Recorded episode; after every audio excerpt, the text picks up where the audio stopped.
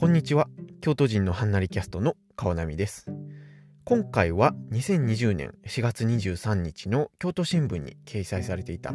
同志社大学心理学部の中谷地和也教授が新型コロナウイルスについて語られていたことについてお届けしようかなと思います。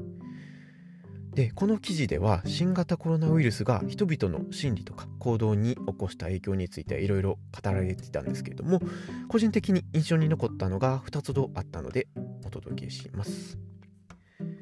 まず1つ目がこの教授がおっしゃるには心理学には一部の問題への不安の度合いが高まるほど他の問題が過小評価されるという仮説があるみたいなんですね。まあ、例えばその家庭内暴力ドメスティックバイオレンスだったりだとかあの子どもの教育がちゃんとなされてない現状だったりだとかお金の問題だったりだとかいろいろあると思うんですけれども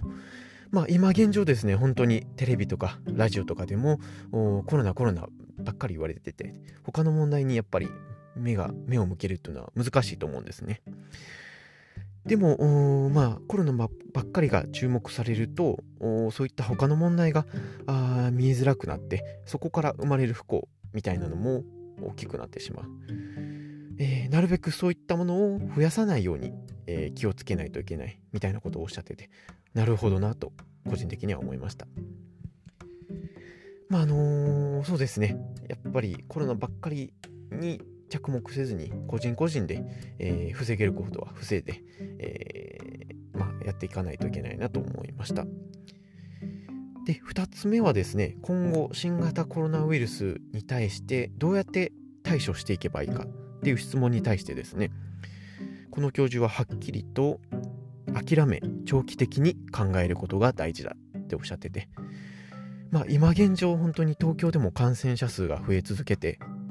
えー、まあ、あの、緊急事態宣言も、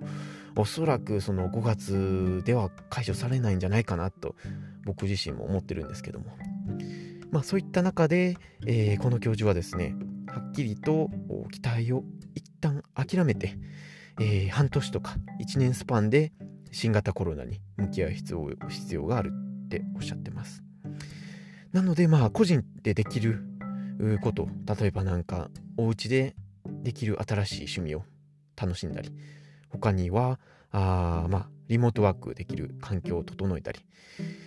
えー、なんかスキルを磨いたりだとかあそういったことを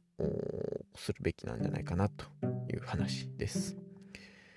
でまあ、あのこの新型コロナウイルス騒動で改めてその人と直接会う価値を深く理解できる機会でもあるので、えー、まあ、そういったありがたさみたいなのを感じつつ、えー、この騒動を乗り過ごしていくしかないのかなと僕自身も思いました。まあなんか、あのー、コロナコロナって言われて不安になる方多いと思うんですけども、あのー、やっぱり5月で終わるみたいな変な期待は持たずにですね、え現状やっぱり厳しい現状なので、あの半年、1年で、え向き合う覚悟を決めて、まあ、あの楽しめるところは楽しんで、えー、しんどいところはやっぱり、まあ、いろんな方と話し合って、えー、ストレスとかを癒していくべきなんじゃないかなと思いました。